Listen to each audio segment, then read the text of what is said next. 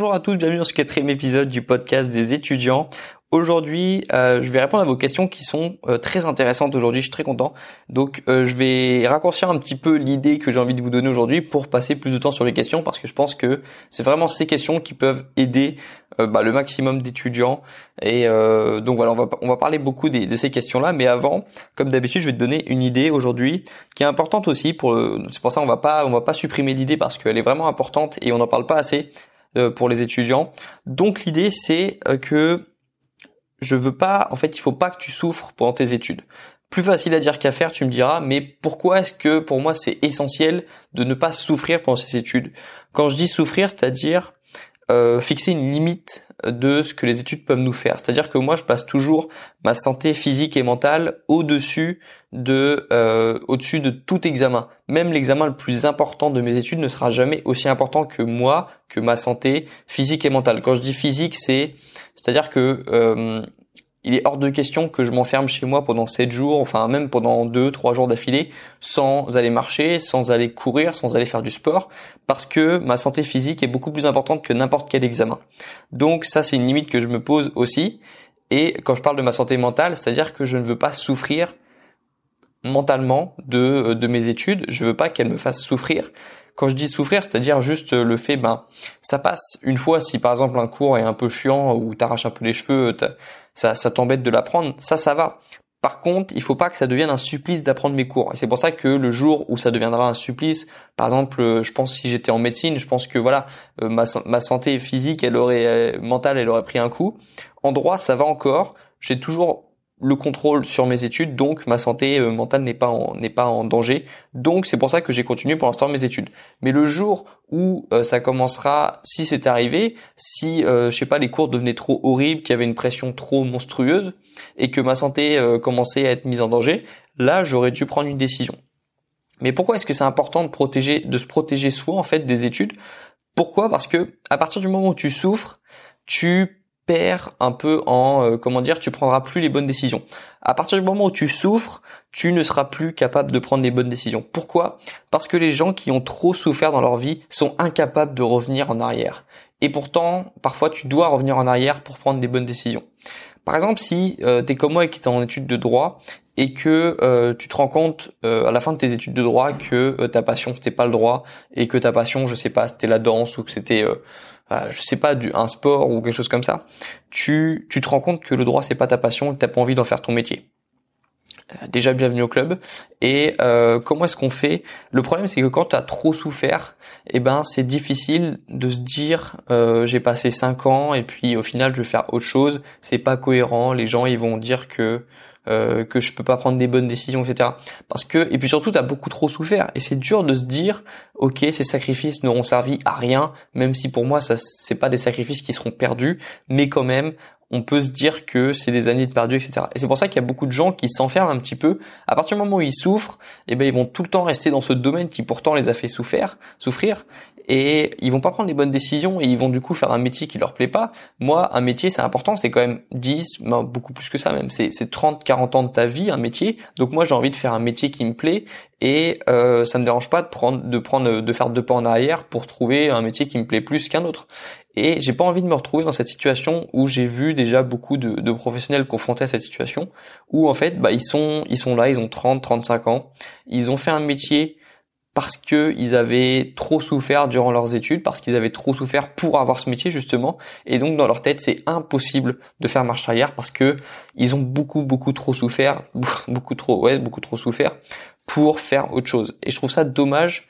Euh, et moi en fait mon, mon, mon but Vraiment, le but de cette phrase, c'est que dans un an et demi, quand j'aurai fini mon master 2 en droit, que je n'ai aucun souci, mais vraiment aucun souci à dire, ok, le droit, c'était cool, ça va, c'était un peu chiant des fois, mais ça va. Mais euh, merci, au revoir, je vais faire autre chose. Et ça, je pense qu'il y a peu de personnes qui sont capables de le faire. Déjà parce que pour des personnes, ben, ils vont se dire, ouais, mais j'ai perdu 5 ans de ma vie. Moi, si je prends la bonne décision à 30 ans, ça me dérange pas. Je trouve que c'est assez tôt. Si à 30 ans, je trouve le métier qu'il me faut euh, parfait, euh, qui correspond bien à mes critères, même si on trouvera jamais le métier parfait, mais si à 30 ans, je trouve un métier qui me convient, je, je considère pas que c'est tard parce que je vais le faire après pendant 30 ans. Ça me dérange pas d'avoir pris plus de temps que les autres pour trouver vraiment le métier qui me plaît, si c'est vraiment le métier qui me plaît. Tu vois, j'ai un, une vision un peu plus, euh, j'ai une vision un peu différente là-dessus, c'est parce que j'essaie de prendre du recul sur la situation et c'est parce que j'ai compris un peu l'importance, la durée vraiment d'un métier. C'est tellement, tellement long un métier. Enfin, je veux dire, quand tu dors pas, tu travailles. Donc, euh, enfin, c'est tellement important pour moi de trouver quelque chose dans lequel tu es épanoui que ça me dérange pas de, de, faire des pas en arrière. Et pour faire des pas en arrière, il faut pas avoir trop souffert justement, parce que bah, quand tu souffres trop, bah, tu peux plus prendre les bonnes décisions parce que la, souffrance rentre en jeu et puis t'arrives plus à être objectif, t'arrives plus à trouver ce qui te plaît vraiment et tu t'enfermes petit à petit dans un métier qui te convient pas. Ça, c'était la grande idée du jour. Je pense que c'est important et c'est pour ça que moi, je donne toutes ces techniques pour être plus efficace, plus productif, parce que pour moi, quand tu es plus efficace, eh ben, tu passes moins de temps sur tes études, du coup, tu souffres moins et comme tu souffres moins, tu peux prendre de meilleures décisions plus tard. Et moi, si ça peut t'aider à, euh, si mes techniques peuvent t'aider à être plus productif et donc à moins souffrir, pour que plus tard, si un jour tu es comme moi et que tu te rends compte que ben, tes études, c'est pas ta passion, bah, tu puisses faire le métier qui t'aime, qui te plaît vraiment, faire quelque chose que t'aimes faire. Et ça, c'est peut-être euh, bah, un des plus beaux objectifs qu'on puisse avoir, de, faire quelque chose qui nous plaît. Je vais passer aux questions maintenant parce qu'elles sont intéressantes. Je vais commencer par la question de Fanny qui me concerne un peu moi personnellement, mais après on va parler des questions qui, qui concernent plus les étudiants. Donc la question de Fanny c'est quel est le prochain projet pour, pour 2020 du coup? Euh, Bonne question parce Déjà, j'incite tous les étudiants, euh, enfin tous ceux qui m'écoutent, à noter sur un papier leurs objectifs. On dit souvent qu'un objectif qui est écrit sur un papier a 40% de chances de plus d'être réalisé. Il n'y a pas vraiment d'études scientifiques derrière. Enfin, peut-être qu'il y en a, mais moi, euh, j'en ai pas. Mais euh, j'incite vraiment tous les gens à faire ça parce que à partir du moment où tu l'écris, je sais pas, ce je sais pas comment l'expliquer, mais il y a quelque chose qui se passe. C'est-à-dire que euh, c'est déjà l'étape un peu la première étape pour atteindre ton objectif. Donc ça déjà j'incite tout le monde à noter sur un papier leurs objectifs parce que déjà tu passes euh, d'un vœu à un objectif. C'est important de différencier les vœux et les objectifs. Un vœu c'est quelque chose où tu dis moi j'aimerais bien faire ça, ce serait cool. Ça c'est un vœu et euh, il faut passer si tu as vraiment envie que ça marche, il faut que tu en fasses un objectif et donc que tu notes je veux ça pour ça et pour arriver à ça bah, je vais faire ça. Déjà si tu fais ça tu vas avoir beaucoup plus de chances de réussir tes objectifs. Mais ça c'était une parenthèse. Quels sont mes prochains projets pour 2020 Alors j'en ai plusieurs. Donc le but c'est évidemment déjà de, de développer mon, mon, mon grand projet, c'est-à-dire le projet YouTube, Instagram, euh, mes réseaux, mes formations, euh, tout ça, créer une, rassembler une audience qui d'étudiants comme moi qui ont envie d'être productifs, qui ont envie d'avoir des objectifs, qui sont ambitieux, etc. Ça c'est le, gros projet. Et qu'est-ce que j'ai comme objectif? Euh, J'avais pensé, enfin c'est pas que j'avais pensé, c'est que c'est en route mais euh, j'aime pas trop. Moi, j'ai un j'ai un problème, c'est que j'adore parler de ce qui me reste à faire, mais euh, j'aime pas parler de choses que j'ai pas encore faites. Du coup, je sais jamais lorsque je dois euh, un peu l'ouvrir et puis parler de mes objectifs, ou quand je dois juste la fermer et puis attendre que attendre que ce soit bien concret avant d'en parler. Mais ça, c'est un projet qui est vraiment sur qui est vraiment sur les rails, donc je peux en parler. Je vais créer début 2020 une newsletter, mais une vraie newsletter, c'est-à-dire pas euh, pas ce que moi j'ai un truc que j'adore en ce moment c'est que mes mails sont intéressants. C'est la première fois c'est la première fois que ça m'arrive. C'est à dire que dans mes mails je ne reçois aucun spam. Je ne reçois aucune offre commerciale euh, pourrie euh, euh, où on te fait croire que c'est 70% exceptionnellement aujourd'hui mais il t'envoie ça à tout le monde. Enfin bref les mails, c'est vraiment, ça peut être vraiment le pire endroit du monde comme ça peut être le meilleur endroit du monde. Et moi, ma boîte mail, ma boîte mail, elle est incroyable. C'est-à-dire que chaque jour, je reçois des messages de gens que j'aime bien, des entrepreneurs, des, des conférenciers, enfin des gens intéressants qui m'envoient des mails mais chargés de bons conseils quoi. C'est génial. Et j'ai envie de faire la même chose. J'ai envie de de créer cette newsletter des étudiants ou des même de toutes les personnes qui ont envie d'avoir des objectifs pour les aider à les atteindre et euh, dans cette newsletter, en fait, je vais, je vais réunir vraiment les étudiants les plus motivés. Enfin, je dis étudiants à chaque fois, mais ceux qui me suivent, en fait, mon audience. Mais bon, j'ai quand même beaucoup d'étudiants qui me suivent. Euh, le but, ça va, ça va être d'envoyer moi, moi-même mes emails avec mes meilleurs conseils, avec euh, tout ce que en fait je peux pas vraiment dire sur Instagram parce que ça intéresse pas tout le monde. Enfin, je veux dire, ça intéresse quelques personnes quand je parle de mes lectures du mois, par exemple, des choses que j'ai apprises dans mes livres, mais ça intéresse pas tout le monde. Et dans cette boîte mail, dans cette newsletter, je vais pouvoir réunir un peu les étudiants les plus motivés, ceux qui ont vraiment envie d'apprendre, ceux qui ont envie euh, d'avoir un peu de, qui vont aussi euh, accepter de voir un peu mes c'est-à-dire que quand je vais lire des choses intéressantes, bah je n'hésiterai pas à le remettre dans mes mails pour euh, justement euh, quand je trouve un passage d'un livre vraiment intéressant, bah le transmettre. Parce que moi j'adore quand les gens font ça de me de faire un peu un best-of de leur lecture, je trouve ça je trouve ça bien. Donc je vais faire tout ça, je vais je vais je vais vraiment faire un truc bien quoi. Je vais ça va être des mails tellement intéressants, ça va être un peu comme des mini articles que j'enverrai, puis on sera bien, on sera vraiment comme un là je vais faire en fait je vais réaliser le fantasme de tous les professeurs, c'est-à-dire que c'est comme si euh, le professeur il est, tu vois, il a une classe. Et moi je vais sélectionner les 10 élèves qui sont les plus motivés dans la classe. Et puis je vais travailler avec eux dans la boîte mail, tu vois un petit peu. Et c'est vraiment le ça c'est vraiment le fantasme de tous les professeurs, de juste prendre ceux qui sont motivés. Et moi c'est ce que je vais faire, c'est-à-dire que les mails seront envoyés qu'aux étudiants, qu'aux personnes qui me suivent les plus motivées, celles qui veulent apprendre, celles qui veulent avoir plein d'informations pour être plus efficaces, plus productifs, qui veulent avoir mes conseils aussi pour euh, euh, je parlerai de sujets voilà qui sont un peu moins moins euh, moins folklore un petit peu que par exemple la création d'auto-entreprise quand on est étudiant euh, comment est-ce qu'on déclare ses revenus quand on est étudiant ça c'est des trucs qui sont super intéressants pour moi et euh, dont je pourrais parler librement dans mes mails. Donc voilà ça ça sera vers janvier et puis voilà il y aura plein de trucs aussi dans ces mails enfin ça va vraiment être des mails mais des mails de qualité et euh, toi qui m'écoutes, je t'incite vraiment à faire le ménage dans ta boîte mail parce que tu verras que ça change la vie lorsque tu reçois des, des vrais mails. Parce qu'on a perdu le goût du mail justement parce qu'on a trop de spam, on a trop de messages débiles quoi, qui nous apprennent rien, des offres commerciales euh, qu'on n'a même pas envie d'avoir. Et euh, c'est tellement mieux d'avoir une vraie boîte mail avec des mails intéressants. C'est comme une petite lettre avec plein de bonnes infos qu'on t'envoie chaque matin. Je trouve ça très cool. Voilà. Question. Merci Fanny pour ta question. Question de Chloé qui me demande qu'est-ce que tu penses de l'association Mindmap Flashcard comme technique de révision? Vous savez, moi déjà que quand il y a le mot flashcard dans une dans une phrase, j'adore. Moi, les flashcards, c'est la révolution de cette année, c'est la révélation. Euh, c'est incroyable comme technique, c'est génial. Faites tous des flashcards. Faites, dites-le à votre voisin, dites-le. Allez crier flashcards. Je pense que je vais imprimer, je vais je vais créer euh, je vais créer des t-shirts avec marqué flashcard dessus tellement je je crois en cette technique. C'est la meilleure technique pour apprendre. C'est la technique où il y a le plus d'évidence scientifique qui montre que euh, ça t'aide à retenir, à faire des liens dans ton cerveau pour mieux retenir l'information. Bref, flashcard, c'est le top. Et donc l'association Mindmap Flashcard, bah, évidemment, je suis pour parce que pour quelqu'un comme moi aussi qui, aime bien faire des choses, qui est un peu créatif, qui aime bien faire des choses visuelles, euh, les, les mind maps c'est très bien parce que ça te permet de sur une feuille, tu peux sur une feuille A4 franchement, écrire, tu peux faire une mind map d'un plan de ton cours entier sur une feuille A4. Ce qui est impossible à faire si tu fais une fiche normale.